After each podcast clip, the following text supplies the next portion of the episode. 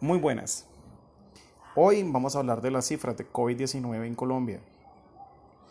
El primer día de contagio fue el 4 de marzo del 2020 con un caso.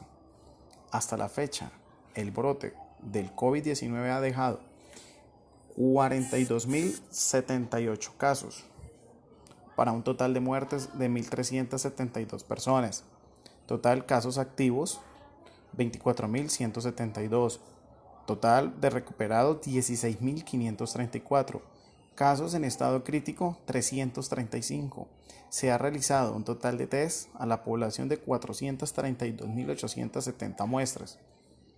El día de mayor contagio fue el 4 de junio del 2020 con 1.766 y el primer día que se pasó la cifra de los 1.000 casos fue el 23 de mayo. Hasta aquí cifras en menos de un minuto.